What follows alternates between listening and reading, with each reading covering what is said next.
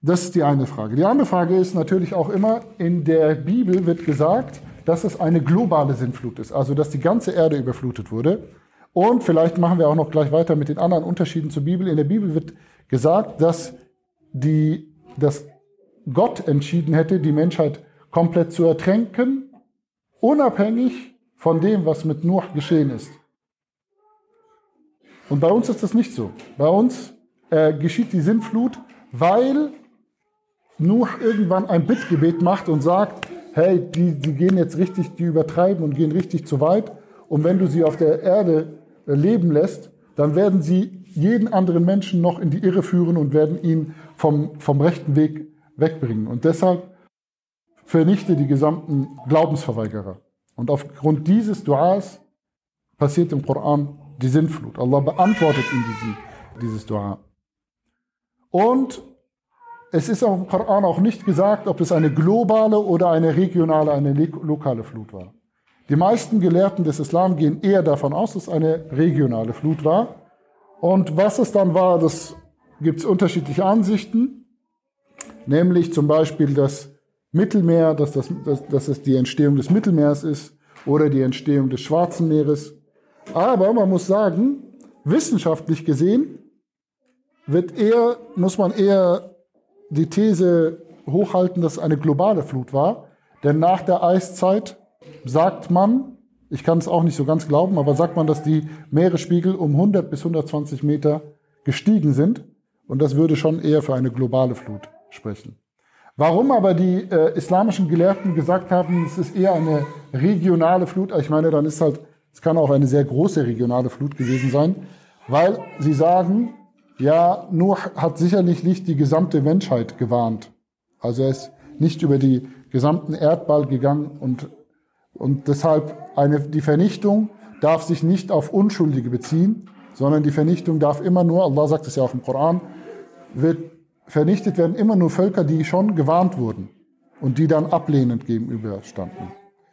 Es könnte aber auch sein, dass es eine globale Flut war, die Menschheit aber noch so jung war, dass sie nur in einer gewissen Region verbreitet war, in Afrika oder dem Nahen Osten und der halt überflutet wurde mit der gesamten Welt zusammen sozusagen. Ja. Die Sintflut an sich ist etwas, was in allen menschlichen Erzählungen vorkommt. Also sie kommt im Koran vor, sie kommt in der Bibel vor, sie kommt im Gilgamesch-Epos vor, Sie, äh, es gibt alte Texte von den Sumerern und aus Mesopotamien noch älter, aus dem heutigen Irak, wo von der Sintflut erzählt wird. Es gibt alte Geschichten von den heutigen Indonesiern und Malaien, wo es auch von einer gewaltigen Sintflut, also das ist etwas, wo, wo alle Menschen, ja, das allen Menschen in ihrer, in ihrer Geschichte da ist, was eher auch ein Hinweis dafür ist, dass es eine globale Flut war. Ja? Oder zumindest, dass es dann eben eine überregionale Flut war, die alle Menschen damals erfasst hat. Okay. Aber wie auch immer, so wichtig ist es eigentlich nicht. Wichtig ist, es gab halt eine Flut. Wichtig ist, es gab sie aufgrund des Verhaltens der Menschen. Dann zur Arche. Die Arche, in der Bibel hat man eine sehr genaue Beschreibung von der Arche. Der Koran beschreibt sie gar nicht und sagt einfach, baue eine Arche und er nennt sie nur als etwas, also etwas aus Planken und Nägeln. Also eigentlich eine sehr, sehr primitive, ein, ein sehr, sehr primitives Schiff. Und sonst wird nichts darüber gesagt. Und es ist auch nicht so, dass, dass die Muslime glauben, dass alle Tiere sozusagen in dieser, alle Landtiere in dieser Arche Platz haben mussten, sondern dass es eher darum geht, dass die bis dahin domestiziert, domestizierten Tiere, die, die, wie viele das dann waren, wissen wir nicht. Das ist ja ein Prozess gewesen. Aber zu den frühen domestizierten Tieren gehört der Hund. Der wird wahrscheinlich mit dabei gewesen sein.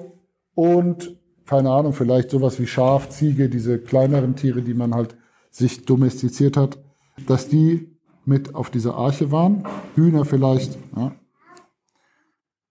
Ich glaube, Kühe und sowas, die sind erst später gekommen. Und der ist sehr viel später gekommen. Aber wir wissen ja auch nicht genau, wo wir Nuh a.s. verorten müssen. Von daher können wir da auch nichts genaueres sagen. Es ist so früh, also die gesamte, das ist auch etwas, was mir aufgefallen ist. Die gesamte Archäologie ist, fängt, also alles das, was wir archäologisch auswerten können an, an Schriften, fängt eigentlich erst vor ungefähr 10.000 Jahren an. Und das ist ein bisschen schwierig zu glauben, dass der Mensch schon seit 200.000 Jahren oder laut anderen archäologischen Erkenntnissen vielleicht nur, nur 80.000 Jahre äh, oder 70.000 Jahre die, auf der Weltbühne ist. Da muss man sich fragen, ja, wo sind denn diese gesamten Geschichten hin? Wo sind diese ganzen Mythen hin? Wo sind die, also da müsste es doch noch viel mehr Geschichten geben, weil alle Mythen und alle Legenden und Geschichten die wir bis heute überliefert bekommen haben, beziehen sich alle nur auf die letzten, ja eigentlich nur 6.000, 7.000 Jahre. Und da, wir haben nichts von davor.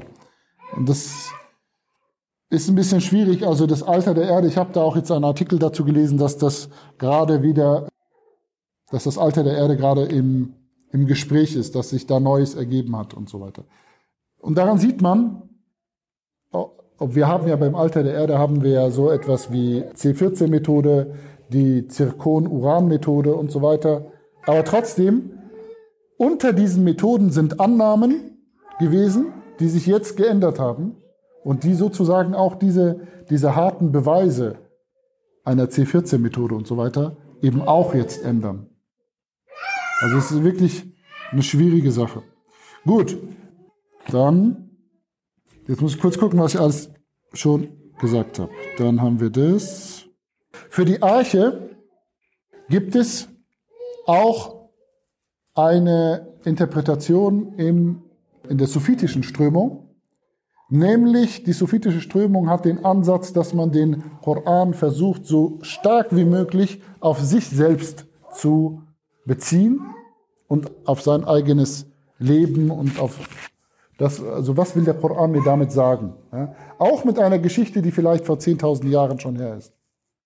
Und eine der schon schönen Interpretationen für die, für die Azwaj, die, für die zwei Paare, die der, die Nuh auf das Schiff draufbringen soll, ist, dass sie nicht nur sagen, da geht es nicht nur um die Tiere, sondern da geht es allgemein um das Bewusstsein, dass der Mensch immer in Dualität denkt und dass er Dualität braucht.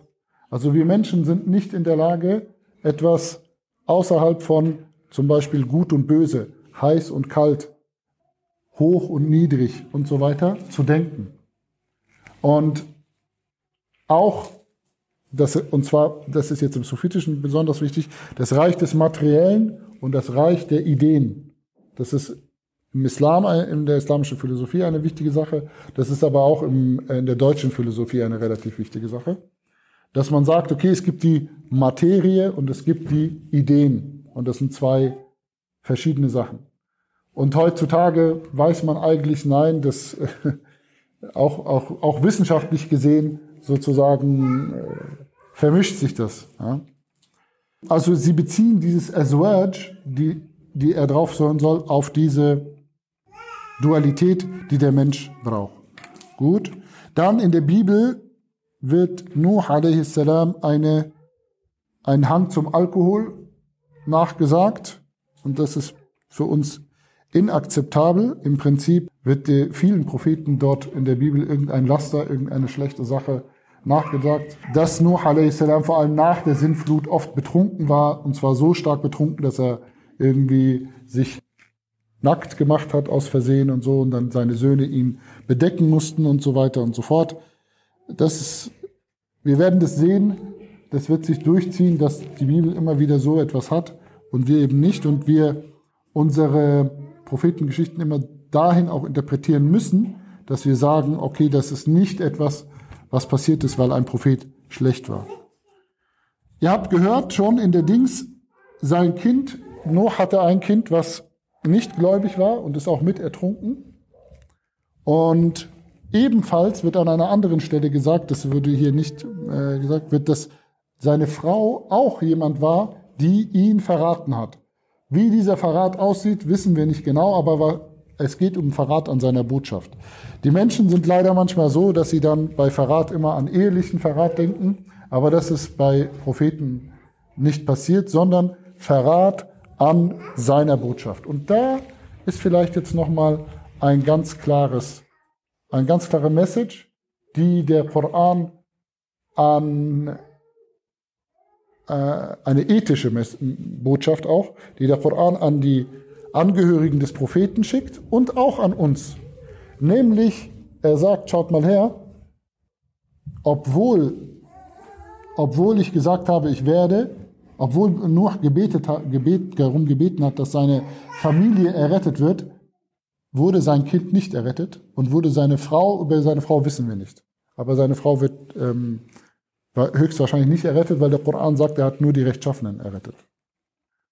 Das heißt, die Verwandtschaft mit dem Propheten bringt euch nichts.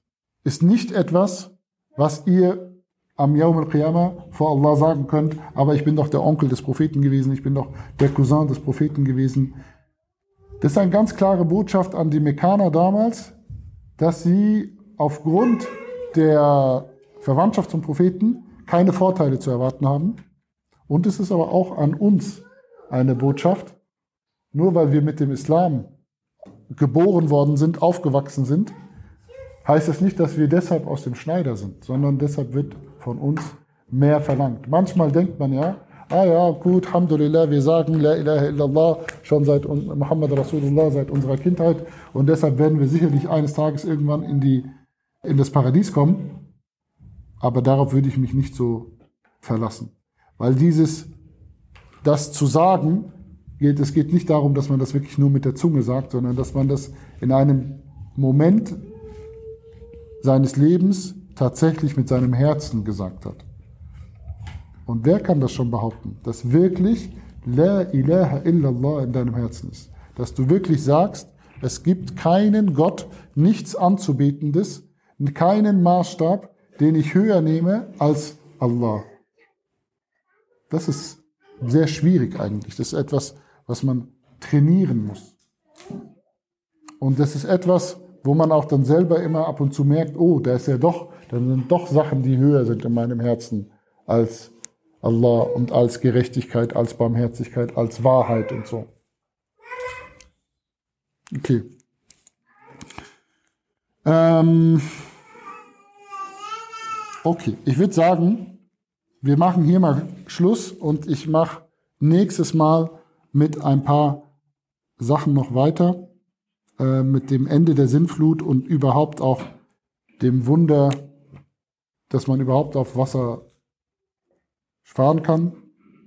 Eine letzte Sache vielleicht noch. Bei den Suffiten gibt es auch noch für die Arche ein schönes Sinnbild, wo sie es metaphorisch interpretieren und sagen, was kannst du selbst aus der Geschichte von Nuh a.s. lernen, Sie setzen das in Zusammenhang mit einer Art von Midlife Crisis. Okay, das heißt, die Midlife Crisis gab es nicht erst im 20. Jahrhundert, sondern die gab es anscheinend auch schon lange vorher.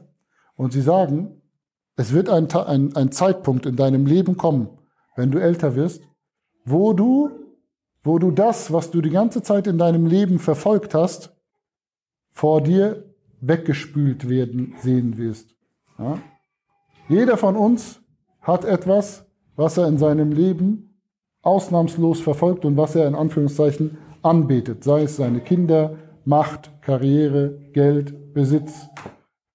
Und sie sagen, es wird ein Zeitpunkt in deinem Leben kommen, wo das weggespült wird, wo du das verlieren wirst, wo das vielleicht auch, wo du merkst, dass vielleicht wirst du es nicht verlieren, aber wo die Bedeutung, die es in deinem Herzen hatte, nicht mehr diese Bedeutung hat und du dann vielleicht von tiefer Depression erfasst werden wirst, äh, aufgrund der Opfer, die du in deinem Leben gemacht hast, um das zu erreichen. Weil du sagst, diese Opfer haben sich nicht gelohnt. Und hier sagen die Sufis, Nuhs, Nuhs Geschichte soll dir beibringen, dass du dir selbst eine Arche bauen sollst, dass wenn diese Flut kommt, dass du ein Schiff des, der Gott, des Gottesbewusstseins der, Gottes, äh, der Gottesverbindung und der Gottesfurcht hast, auf das du steigen kannst, was dich dann immer oben hält und was dir hilft, diese Zeit zu überstehen und was dir hilft, aus dieser Flut zu überleben und unbeschadet wieder herauszukommen. Okay. Gut. Das Ende der Sinnflut habt ihr gehört. Der, es wird gesagt, dass äh, der Koran sagt, also die, die Arche kam auf dem Judi nieder, ein Berg namens Judi. Wo der genau ist, weiß man heute nicht mehr. Es wird aber gesagt, dass es im Ararat-Gebirge ist, also da irgendwo bei Armenien. Dann gibt es manche Leute, die sagen auch, sie hätten Teile der Arche gefunden, aber letztendlich kann man das nicht, ähm, kann man das, es gibt keinen Beweis sozusagen für das, dass man wirklich das gefunden hat.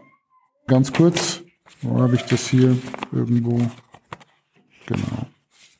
Wie viele sind mit, mit, mit äh, Nuh a.s. auf dieser Arche gewesen? Weiß man nicht genau, aber dadurch, dass der Koran sich auf, äh, ausdrückt mit Buddha, er sagt wenige, mag sagen die Gelehrten maximal, maximal 80 Leute, vielleicht weniger. Und das, wenn man das aufteilt auf die, auf die Jahre, die er Dauer gemacht hat, die er zu seinem Dings, zu seiner Botschaft aufgerufen hat, dann heißt es, alle 15 Jahre ungefähr durchschnittlich ist ein Mensch Muslim geworden. Das ist schon, also da sieht man, wie sehr er durchgehalten hat und wie sehr ihm das alles egal war. Ja? Okay. Und alle Menschen, die danach auf der Erde waren, sind am Ende von Nuh und den Erretteten auf diesem Schiff, stammen sie ab. Es gibt Überlieferungen, aber ich habe keine Sahih-Überlieferungen gefunden, wo es gesagt wird, dass Nuh hat das Bittgebet um die Vernichtung, um diese komplette Vernichtung seines Volkes bereut. Aber ich habe keinen dazu, kein, äh, kein Sahih-Hadith gefunden. Und dann machen wir vielleicht jetzt doch noch die, dann sind, dann sind wir nächstes Mal inshallah bei Hud. Ja. Du hast ja gesagt, dass alle Menschen, die nachher gekommen sind, ja. von diesem Schiff eigentlich abstammen. Ja. Und äh, das wollte ich eigentlich gerade auch fragen. Und dann, du der Homo, Ja, genau. Die sind ja die, oder Homo also die, die, die über, überlebt haben. Aber wenn, wenn es jetzt eine regionale mhm. Dann könnte es ja auch sein, dass andere Menschen auch heute äh, existieren von einer anderen Linie, weißt du? Mhm. Ja. Und das ist jetzt die Frage, gibt es einen, einen Hadith, eine Überlieferung, wo das nochmal Nein. Äh, weil das kann sich auf, nur auf, auf das Volk von ja. beziehen, also dieser Vers. Mhm. Und somit wäre es ja auch korrekt. Ja, also so oder so, alle, alles, was wir sozusagen als modernen Menschen bezeichnen würden, ist damals ertrunken. Und wir stammen alle, der, der Koran, wie du es gesagt hast, ja, stammen, wir stammen von, von den Angehörigen dieses Schiffes ab. Und das könnte halt immer noch heißen, dass es eine globale Flut gewesen sei. Es kann aber auch trotzdem eine regionale Flut gewesen sein und die Menschen waren halt noch nicht so verbreitet. Also die, es ist ja nicht so, dass die Menschen sich so schnell über alles verbreitet haben. Aber das ist alles, also wissenschaftlich gesehen muss man sagen, sind so viele Fragezeichen, weil erst jetzt letztens habe ich einen Bericht gesehen über eine Neandertalerhöhle in Frankreich, wo man sagt, die wäre 120.000 Jahre alt, aber man sieht halt wirklich, das sind ganz normale Menschen gewesen, die da was gemacht haben, die da die Höhle für, für Riten benutzt haben, die gemalt haben. Also die waren nicht dumm oder sowas. Also die waren, die waren so, die waren so wie, und das heißt eigentlich, dass der Neandertaler nicht eine andere Art von Mensch war, sondern, sondern nur eine andere Rasse. Biologisch gesehen ist es auch so, weil wenn du dich mit ihm fortpflanzen kannst und man sagt, wir haben uns mit dem Neandertaler fortgepflanzt, dann ist er nicht eine andere Art, weil die Definition einer, der Biologie einer anderen Art ist, du kannst dich mit ihr nicht mehr fortpflanzen. Und das heißt eigentlich, dass diese ganze, was in der Evolutionstheorie immer gesagt wird, ja, wir haben ja hier Neandertaler und hier Homo, was auch immer, Homo, Homo, Homo, und das sind die verschiedenen Arten, die dann zum Sapiens geführt haben. das, das stimmt nicht. Also das kann auch einfach, so wie es heute ja auch unterschiedliche Rassen von Menschen gibt, die auch, keine Ahnung, wenn ein Chinese oder ein Vietnamese stirbt und ein Europäer, dann wirst du auch Unterschiede sehen. Und will, ja, und die Welt, die Welt noch gehen sollte, ja. vor allem, dann werden die vielleicht auch diese archäologischen Funde von uns mal sagen, der, der hieß so, der. Ja. Ja, und werden vielleicht auch sagen, das waren, da haben fünf verschiedene Rassen, äh, Arten, die, die, ja, das stimmt. Genau. In Surat Nuh werden wir jetzt sehen, da wird es eher darauf, darum gehen, dass Nuh seinem Herrn quasi sich bei ihm über sein Volk beklagt und aber auch eine Art Missionsbericht gibt. Eine Art Stand der, der Dauer sozusagen, ja. Bismillahirrahmanirrahim. Ich mache nur auf Deutsch, okay? Siehe, wir sandten Nuh zu seinem Volk und sagten, warne dein Volk, ehe schmerzliches Leiden sie trifft. Und Nuh sagte, O mein Volk, ich bin nur ein deutlicher Warner für euch, gesandt euch zu sagen, dass ihr Gott allein anbeten und euch seiner bewusst sein sollt. Nun gebt Acht auf mich, auf dass er euch einige eurer Sünden vergeben und euch Aufschub gewähren möge bis zu einer ihm allein bekannten Frist. Aber siehe, wenn die von Gott festgesetzte Frist dann kommt, kann sie niemals zurückgestellt werden, wenn ihr es nur wüsstet.